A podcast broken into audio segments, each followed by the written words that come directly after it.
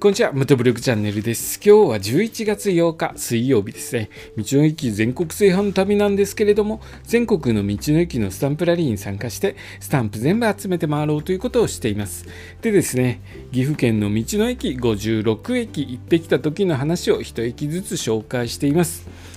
で僕はですね56駅3回に分けて行ってきたんですけれども1回目は2泊3日で行ってきて2回目はですね1泊2日3回目は2泊3日で全部56駅なんとか回ることができました。今週はですね3回目に行った2泊3日の岐阜県巡りの道の駅立ち寄った道の駅を1駅ずつ紹介していってます、え今日はですねえ、美濃にわか茶屋平成南ラステンホラドと、え回っていってですね次に向かった道の駅は薄墨桜の里ネオというところに行きました。ここはですね名前の通り薄墨桜というのが近くにありましてこの薄墨桜ですねなんと樹齢1500年以上ということなんですよ。で国の天然記念物です。で多分岐阜県にお住まいの方は皆さんご存知なんでしょうけれども僕はですね、えーちょっと違う地域から行きましたので、えこの薄墨桜知らないで行きました。で、薄墨桜の里ネオという名前がついているので、近くに桜あるんだろうなと思って見渡したんですけれども、えーと、ここの道の駅ではちょっと見ることができなかったですね。少し離れた場所に、えー、あるのだと思います。そんな感じでですね、あの一番の見どころである薄墨桜見ることはなかったんですけれども、あの秋に行ってるので桜見を見に行っても木だけになってしまいますので、えここですね春に行って桜が満開に咲いている時見るといいかもしれないですね僕も春ちょっとここ立ち寄る時があったら、えー次回はですね、ぜひ薄墨桜満開に咲き誇っている姿見てみたいです。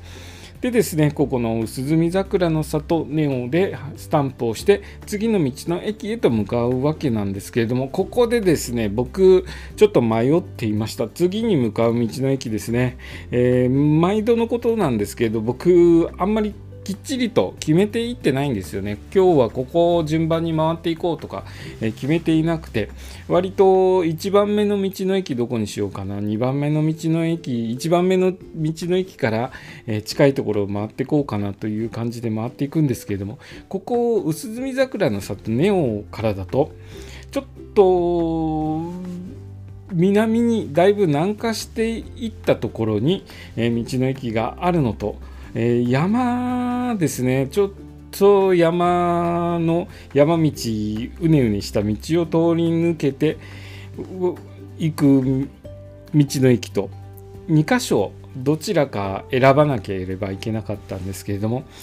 えーとですね、僕はだいぶその前に行った岐阜県の道の駅巡りでですねちょっとうねうねした山怖い思いをしたのであんまり細い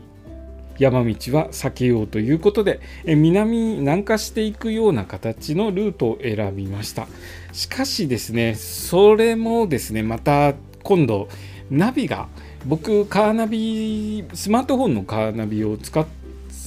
カーナビを使ってるんですけれどもそれがエラーを起こしてましてなんとルートが違うということが起きてえー、何箇所かですね回らずに他の道の駅に行ってしまうということが